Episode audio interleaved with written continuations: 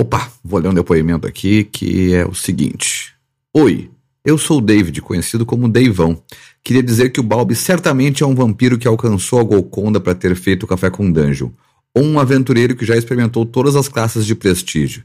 Sei que não são comparações justas, pois não são old school. O mais fantástico do podcast é a mistura de entrevista com muitas pessoas que fazem RPG e não apenas jogam, junto com dicas e debates de como jogamos. Só nisso, a paixão por esse hobby vi florescer em vários ouvintes assim como eu. Longa vida ao Café com Dungeon e que chegue aos 10 mil episódios. Parabéns a todos os envolvidos nessa magia que vocês conjuram. Você pode mandar um depoimento seu falando como é que foi sua relação com o Café com Dungeon ao longo desses mil episódios. Você ouvir e maratonou tudo, você começou a ouvir agora, está tá começando a pegar os episódios. Qual a tua relação? Trouxe alguma coisa maneira? Como é que foi o, o café com dungeon na tua vida? Fala aí para mim, para mim que eu vou botar teu depoimento aqui. Se você mandar áudio, eu boto em áudio, senão eu faço uma leitura do seu depoimento para a gente ir botando essas declarações aí a respeito do café com dungeon ao longo das, das 50 edições que faltam até o episódio 1000. Então, é isso aí, estamos na contagem regressiva oficialmente. Oi, você gostaria de um café?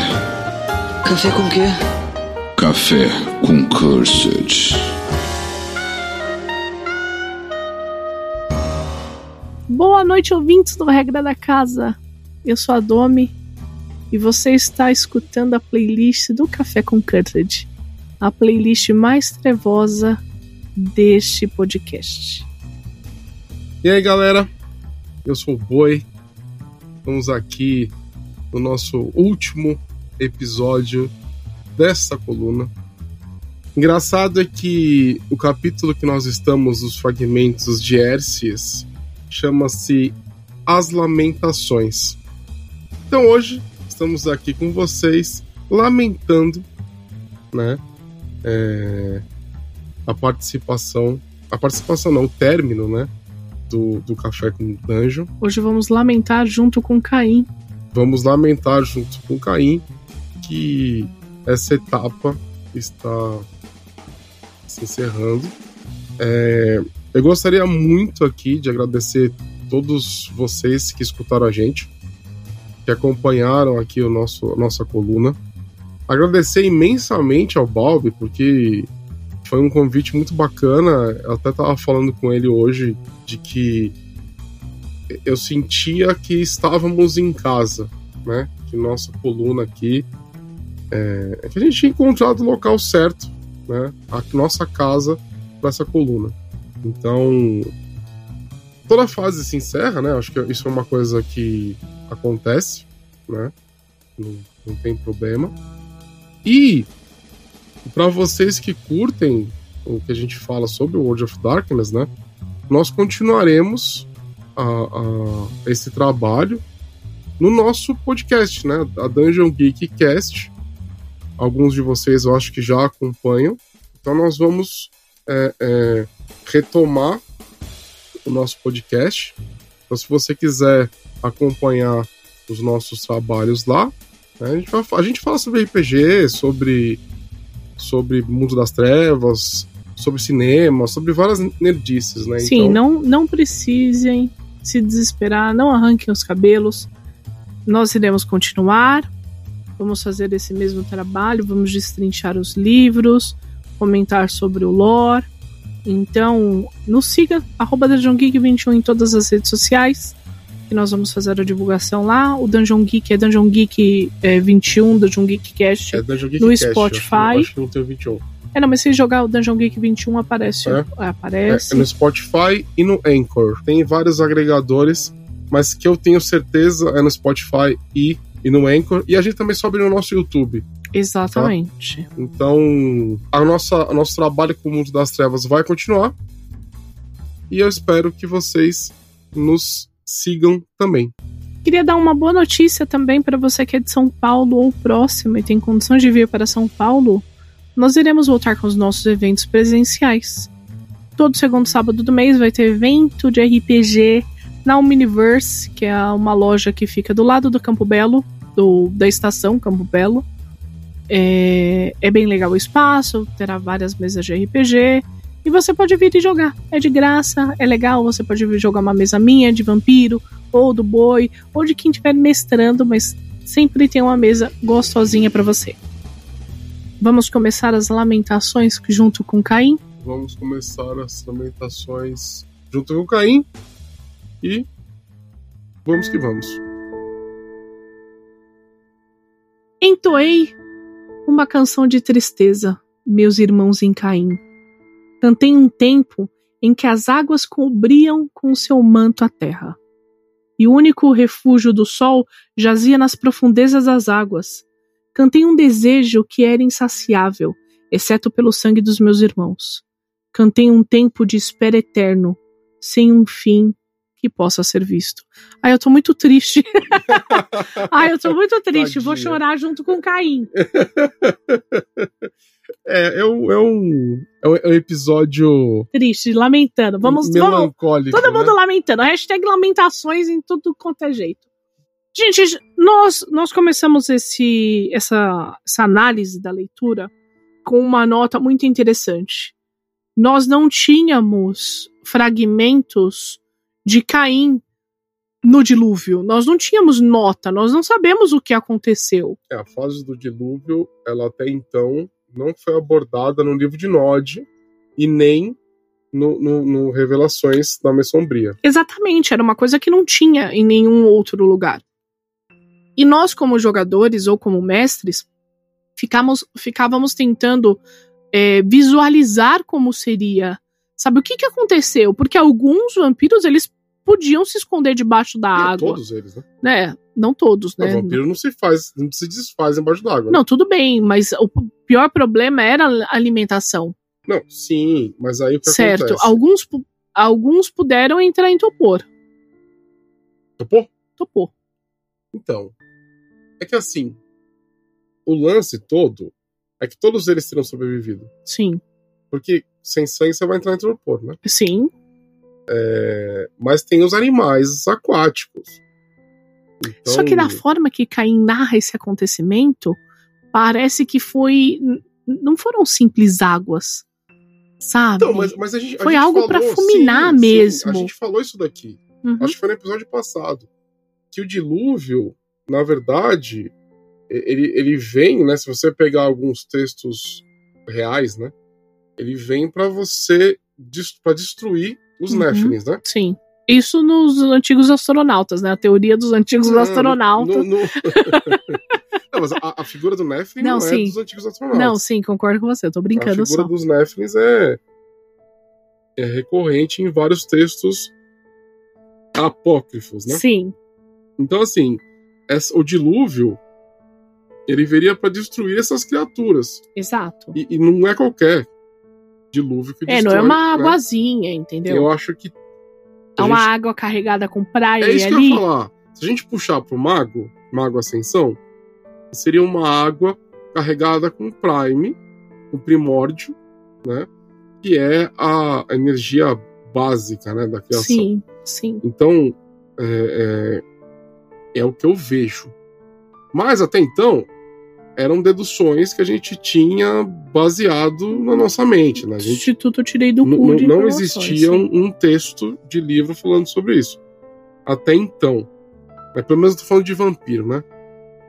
Então aqui eu vou ler o que, que o Nicolo ele fala sobre isso, né?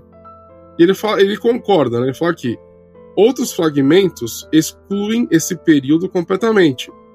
Sem responder à pergunta de como os cainitas sobreviveram em um mundo sem terra, onde se, onde se refugiar nem vida humana, né? Tipo, é, é, não tinha, né?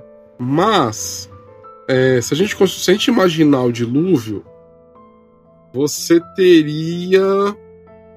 Sei lá, teria como os, os vampiros se alimentarem de criaturas aquáticas, né? Sei lá. Mas lembrando que não tinha. Se, se vamos pegar a parte de Noé, não tinha criaturas aquáticas, Como né? Não tinha criatura aquática? Não, ent...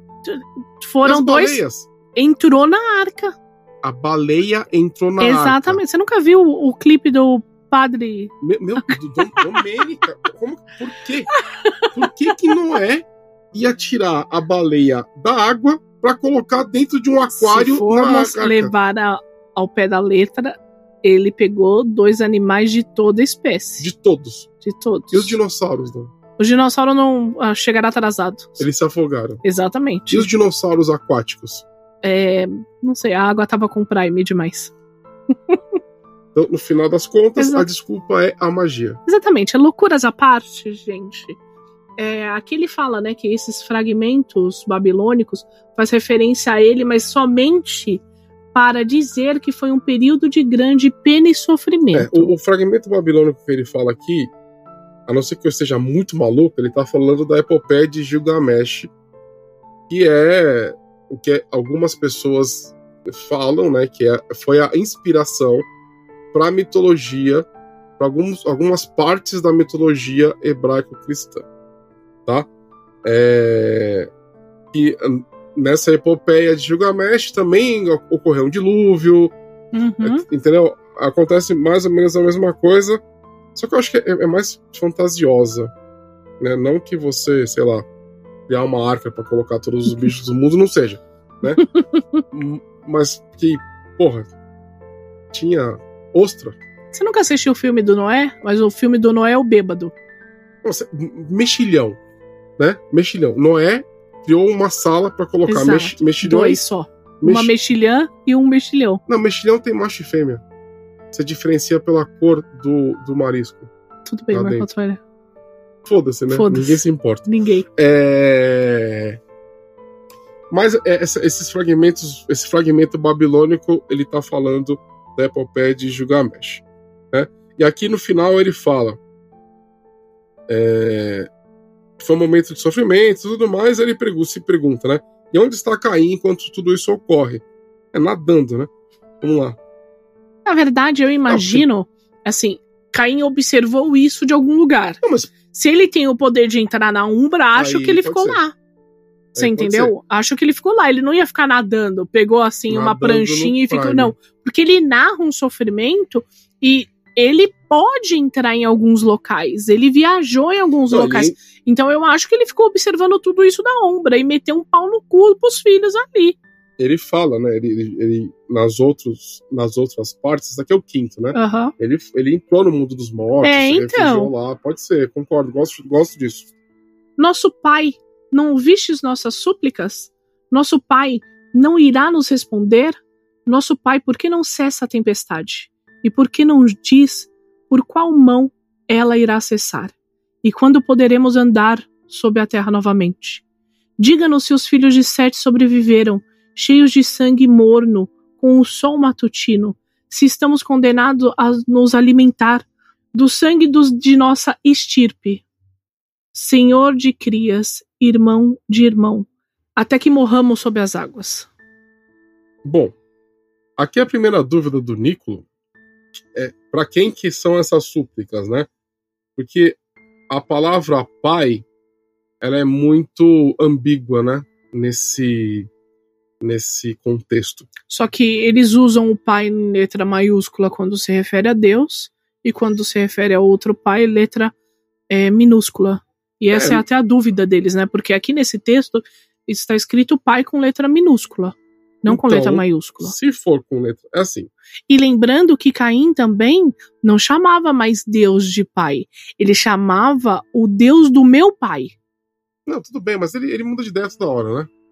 Uma coisa que Caim, né, a gente vê sobre Caim é que cada texto vai falar sobre um, um, um- um, sei lá, parece ser uma pessoa diferente em alguns deles, né?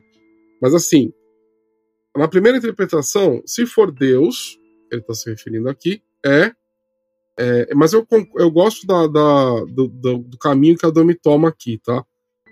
Então, assim, se for Deus, é Caim falando com Deus Uhum. e talvez se arrependendo ou tentando uma aproximação. Conhecendo Caim do jeito que nós conhecemos, eu acho que não. Eu acho que ele tentou suplicar a seu pai mesmo. Porque ele renegou Não, Deus eu várias eu tô vezes, falando né? na interpretação se for Caim falando com Deus, Ok. entendeu? Aí ele quer, talvez, né? Porque imagina só, ele tá assistindo, vamos pegar aquela coisa, né? Ele tá, ele tá assistindo no mundo dos mortos o dilúvio passar. O dilúvio que nós já estabelecemos aqui a possibilidade dele estar carregado para o primórdio, destruindo tudo que for sobrenatural, desfazendo, né? Eu, eu gosto dessa, dessa visão. A, a, o dilúvio passa com carregado de primórdio, desfazendo a, a criação, desfazendo a, a criação é, indesejada, né? E aí ele suplica. Isso é uma visão de que esse trecho está falando ele com Deus, né? Se ele, aí, se o pai, que é a visão que eu gosto, né, que a Dom me trouxe para cá, que é o pai minúsculo, seria um vampiro falando com Caim, né? Pedindo a ajuda de Caim. E aí a gente entra na piração de qual qual que foi o vampiro, né, ou vampira que clamou pela suplicou ao Caim. No episódio anterior, a gente no último trechinho da fala de Caim antes do dilúvio, ele diz, ele diz, né, que escutou as súplicas dos filhos e ele não quis ajudá-los. Ele tentou ajudar os, os, os mortais, ele não quis ajudar os filhos, as crias. Então, sei lá, eu gosto disso e eu até daria um nome para esse para essa para essa pessoa aqui, para esse para esse fazer aqui um exercício de qual seria o filho que suplicaria. Vai saber. Malcave? A, a toreadora? Talvez. Entendeu? Uma coisa interessante aqui também é que Caim ele desconhece a existência de Noé. Não, os cainitas. Não, ou pode ser Caim também, né? Ele não sabia, não sabia é porque de onde eles estavam. Porque Noé não foi tão longe assim. eu acho que eles não sabiam. Eles não sabiam que quando você coloca nisso, por exemplo, Caim, na sua visão, é um vampiro falando, chamando pro Caim. Não, aqui nessa minha leitura, na minha interpretação, é Caim clamando a seu pai. Mas, tipo, só como. Então é Caim clamando a Deus? Não, Caim clamando a Adão. Caim clamando a Adão? É, mas sabe quando você se lamenta só por se lamentar? Mas é que ele pede, ó. Nosso pai, por que não, ouv não ouviste as nossas súplicas?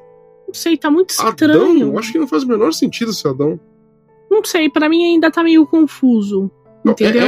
é, é- é confuso, mas é Caim com Adão Muito estranho, né? não, fa- não faz o menor sentido. Mas não faz o menor sentido mesmo. Pra mim, é um dos antediluvianos Hum. clamando pela, pela ajuda de Caim. E aí eu puxo pros, pros antediluvianos que seriam mais humanos.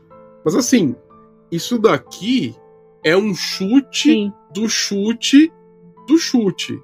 Então, por exemplo, é, eu não vejo Ventru fazendo isso, eu não vejo La Sombra fazendo isso, eu não vejo Tismice fazendo isso, eu vejo Toreadora, a Toreadora fazendo isso, talvez Malcave fazendo isso, chutando longe também é, é, um Bruhá, Troile, né, no caso. Então, é, é, eu vejo algum antediluviano tivesse paixão, né? Tivesse emoção, entendeu? Fazendo isso, suplicando, né? Para Caim ou para Deus. Também pode ser, né? Pode ser um antediluviano clamando pela ajuda de Deus. Sim. E aí, depois que vem essa frase que a Dami falou, que eles não sabiam sobre Noé, né? Mas aqui é porque, imagina só, era o mundo deles, né? Que estava inundado. E ali, num, cantinho desse mundo, um, um, um, um velho junta uma galera, junta a família, junta alguns animais, que na minha interpretação seriam só os animais que, que é, é, sei lá, que dariam alimento para ele, né? É, sei lá, ovelha que dá lã, as, as cabras, né? Na minha interpretação, são os animais próximos, né? Isso. Ele Os não an- foi lá na puta que pariu pegar uma girafa. Não, mas os, os Não animais. pegou pinguim. Por que, que ele botaria dois pinguins, tá ligado? Que que Puta bicho inútil. Não fala assim dos pinguins. Não, eu tô falando sério, né? Se, se formos analisar mesmo, eu acho que ele pegou os animais ali da região. E os, e os úteis aos, aos humanos. Exato. né? Não falando que animal aqui é inútil, não é isso que eu tô falando, mas Tirando o pinguim. o, o, No- o No- Noé, ele era uma pessoa simples. Ele ia pegar a- as cabras, ele ia Na pegar... verdade, as escrituras contam que ele não pegou nada, né? Deus ordenou os animais e eles enfileirados foram entrando bonitinho. Então Noé só aguardou e Deus mandou e os animais eles entraram, eles já sabiam o que tinham que fazer. Noé não fez nada, ele só construiu a arca, botou feno, as coisas todas, mas na- num questionamento, né, numa cri- escritura quando Noé questiona como ele vai fazer isso, Deus fala, não se preocupe com essa parte Então, quando chegar quando chegar a hora certa, é, eu mandarei. Então teve pinguim, É, puta bicho inútil. Por quê? Porque é um bicho que não consegue ficar de pé direito, as peninhas curtas. Você já viu o pinguim quando escorrega, ele não levanta. Ele, ele escorrega, É. ele desliza, Dono. Isso. Então, assim, é, é, vo- voltando aqui. Então, você tem ali é, aquela região, tá? E em algum canto Noé faz o esquema dele e consegue salvar a família. Que eu acho que ele salvou família, amigos, ele chamou, deve ter salvado a galera mais próxima, né? E os vampiros não souberam disso. Quando os vampiros eles estão com o mundo embaixo d'água, Uhum. eles começam a, a, a questionar, a, a suplicar, porque eles não teriam mais alimento. Isso é muito louco. Eu, eu gosto demais disso, desse, desse trecho. Né? Eu gosto demais desse trecho. Lembrando aqui, quando ele fala filhos de Sete, ele está falando sobre os descendentes de Sete, irmão de Caim, irmão de Abel, e não o Setita, né? Exato. Um- não o, o primeiro dos setitas, tá bom, gente? Então aqui, para concluir, né, ele fala: Deus foi mais amável com os seus do que foi com Caim, pois lhe deu esperança. Os cainitas não tinham nenhuma. Olha que legal isso aqui, gente. É muito legal, né? Um cainita, aquilo é tipo o apocalipse, né? Exatamente. vocês vão morrer de fome, não vai mais ter nada e tudo mais. E aí ele continua. E isso foi assim porque Deus decidiu quem entre os descendentes de Sete deviam sobreviver e procurou por sua segurança, enquanto Caim deixou sua descendência lutando como tubarões. Imagina Que louco, né? os, os cainitas embaixo d'água devorando uns aos outros. É é uma cena muito legal, Sim. muito legal mesmo. Pude ver como a mão de Deus dividiu em dois as nuvens. Pude ver como se alçava a terra, para assim dar-lhe boas-vindas. Vi a arca pousar em um cume, e com a riqueza da vida saía abundante pelas suas portas. Conheci o homem que conheceu nosso Senhor. Quando o homem povoou as planícies, eu chorei de alegria e beijei a terra. Tão agradecida estava porque havia acabado o sofrimento. É, aqui, né, é, o, o texto ele, ele coloca essa pessoa que falou, que para mim é um antediluviano, perto, próximo do monte, né? O, o, o, o, o monte onde o, o, a arca pousou. Inclusive encontraram, né? Então os resquícios dessa, dessa arca, de uma arca foi encontrada né, em cima né, de, de um monte que. Isso é arque- arqueologia, tá, gente? Que é o Monte Ararat, né? Que eles chamam. Arqueologia ou alienígenas do passado é também, arqueologia. porque. Não, mas teve um episódio. Vocês percebem que toda referência, o boi massa. É arqueologia, não sei o que, é alienígena do passado, Não, mas gente. tem ali- tem- não, não são todas as minhas referências que são alienígenas do passado. É que o programa eu gosto muito porque ele deturpa tudo que tem de história. Ele Pelos deturpa. antigos astronautas. Mas exato. encontraram realmente Sim. em cima de um monte, eu acho que foi perto da Turquia, é, uma, uma, um esqueleto de uma arca, né? Enterrado e tudo mais. E esse aí é o Monte Ararat, que é muito famoso na Bíblia. Sim. Cantei uma canção para recordar irmãos de sangue de Caim. Cantai uma canção para chorar todos aqueles que se perderam. A carne de meus irmãos agora é lodo sob nossos passos e nossos pés. O sabor de seu sangue é frio sob nossos lábios, outrora úmidos. Todos os monumentos que o homem fará até o fim dos tempos não são somente monumento àqueles que nosso Pai quis condenar. Aqueles que sua raiva consumiu, não permitas jamais que esqueçamos, ou nós teremos tua raiva outra vez. Não permitas jamais que esqueçamos, ou as águas subirão outra vez. É, aqui é aquela coisa, eu, eu costumo. Isso dá mais base porque a gente fala aqui sobre o dilúvio estar carregado com alguma energia divina. Uhum. Né? Não foi uma simples água, né? Não foi uma simples água, porque ele fala bem claro aqui que os, os cainitas que morrer, morreram foram. É, é, foram deixaram de. foram destruídos e tudo mais, agora eles fazem parte do lodo. Uhum. Né? Do lodo que está secando, né? Eu, eu sempre imagino a cena acontecendo. É tipo um Lollapalooza quando chove, né? Vira aquele lamaçal, gente no chão.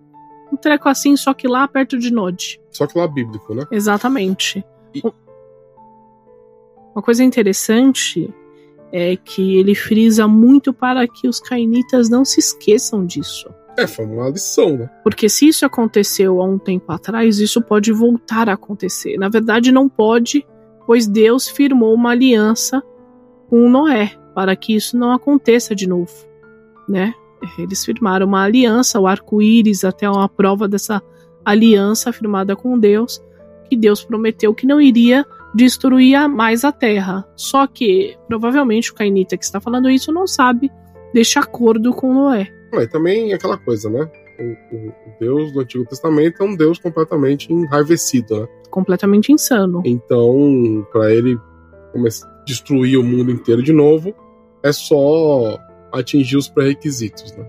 E uma coisa que eu acho bacana aqui, que apesar desse aviso, quando a gente lê sobre o Apocalipse, sobre a Gerena, uhum. não existe nenhuma menção a um novo dilúvio. E eu acho que seria é, é, totalmente plausível que Deus faça de novo o que ele fez. Mas se eu não me engano, é Apocalipse segundo João, é fogo, né? A terra vai se consumir. Não, isso aí é revelações de São João, não tô falando da Gerena. Ah, é que você falou Apocalipse, eu pensei que você tava. Não. Ah, a, nossa. A, a, Viajei no outro lore. As revelações de São João é uma insanidade, né? Não, é que como você falou Apocalipse, me remeteu a São João. Entendeu? Não, tô falando da Gerena. Ah, a Gerena tá não bom. tem dizendo, ah, vai ter um outro dilúvio. Não, não tem. E poderia ter, porque tem essa, essa, essa possibilidade em vários textos que a gente lê, né? Exatamente. É, é, é uma loucura, na verdade, né? É tudo, tudo muito louco. Essa, essas lamentações, porque nos deixa com a dúvida: quem escreveu? Realmente não parece Caim quando a gente termina. É, entendeu? E Caim, uh, no livro de Nod, ele já ele tinha sumido antes da, da, do dilúvio, né? Caim, ele sente o mal, ele sente que o tempo estava virando, ele olha para cima, ele vê as nuvens, só que daí o que ele faz? Ele não faz nada. Tanto no livro de Nod, eu acho que nas, aqui no, nos fragmentos também do Euclides, a gente narra essa parte, né? Que ele sente algo acontecendo, só que ele resolve não falar nada. Pois ele também estava descontente com seus filhos. Sim. Ele estava muito descontente. Não, ele deixou, ele deixou os filhos para morrer, né? Sim. As crias, ele, ele realmente queria. Na verdade, a real é que ele queria que Deus tivesse resolvido o problema dele, né? Uhum. Esse é o ponto. Uhum. Aqui. E daí nós temos duas visões, né? Nós tínhamos a visão do Caim humilde no Lolod e o Caim mais arrogante aqui nos fragmentos. Porque aqui nos fragmentos ele, ele fala, né? Ah, meus filhos, é claro que eles farão as mesmas coisas que eu fiz. É claro que eles serão rebeldes e não me obedecerá, pois eu não sou assim. E no livro de Nod, ele já tá mais humilde, falando: ah, não, olha, é, ai, aconteceu isso, mas deve ser uma punição divina, então eu vou aceitar. E ficou escondido para que Deus resolva toda a situação. Pois assim, temos que imaginar que os filhos dele fizeram crias que fizeram crias que fizeram crias, e de repente era tipo a balada gótica de vampiros. Eles começaram a mostrar-se deus, deuses para os filhos de Sete. Mas eu acho também aqui tinham mais clãs. Eu acho que os 13 clãs originais foram os que sobraram, que conseguiram. né? sobreviventes e tudo mais. Eu Isso concordo dá com você. um monte de pote pra mesa, tá? De um Uhum. clã perdido. Aquela coisa, gente. A- a- o céu é o limite, né? Eu acho que a única certeza que nós temos é que Caim fez três filhos. Porque isso é notório Não, em todas as não é não. escrituras. Você tem. Zilá, Irade e Enoque. Não, você tem é, é, diversos textos que falam que, na verdade, Caim abraçou mais um, tem mais segunda geração. Inclusive, eu acho que são dois, Hum, se eu não me engano, que a gente vai ver em algum lugar. né, mais pra frente nesse, nesse lore aqui do World of Darkness. Fantástico. É... Gente, é isso. É sobre isso. É só isso. Não tem mais jeito. Acabou. É, Boa sorte. vou sentir falta desse cafezinho. Sim. Era uma delícia parar um pouco na semana e estudar um pouco sobre World of Darkness, mas nós vamos continuar com o nosso trabalho lá no Dungeon Geek Cast. Gente, eu gostaria de agradecer a todos os assinantes do Regra da Casa, pois vocês permitiram que esse rolê funcione. Gostaria de agradecer mais uma vez ao Balbi, que nos con- convidou. É, Balbi é um querido. É, eu não sabia se isso ia dar certo, né? Até falei pra ele, eu falei, puxa, mas a, a galera realmente gosta de World of Darkness do jeito que a gente gosta, porque entre os nossos amigos RPGistas são poucos que curtem, né? E ele falar que vocês estão gostando, que vocês adoraram isso, pra gente é muito gratificante. É, então nós vamos continuar com o trabalho, tá? Se você não conhece nosso trabalho, é arroba Dungeon Geek 21 em todas as redes sociais. É, e o- os fragmentos do Euclides não acabaram. Nós estamos apenas no quinto episódio. Vamos continuar lá no nosso canalzinho. E, gente, segue nós. Segue nós. É, seria uma honra ter todos vocês com a gente, né? Galera que gosta do nosso conteúdo de Mundo das Trevas. Não se esqueçam que é Dungeon Geek Cast. É, os fragmentos de Erces continuarão. Nós estamos no quinto episódio. Estou meio triste, tá, gente? Então vocês vocês, vocês perdoem aí a. Se, se. O meu tom, né? É, é ruim. Despedidas não são legais, né? Então, seguem a gente. Próximo episódio já será no Dungeon Geek Cast. Sim. Não se esqueça, arroba Dungeon Geek 21 em todas as redes sociais. Me segue no Twitter, ouvindo os máximos. E vamos continuar aí falando sobre RPG. Gente, um beijo. Eu amo vocês E até a próxima. e até a próxima.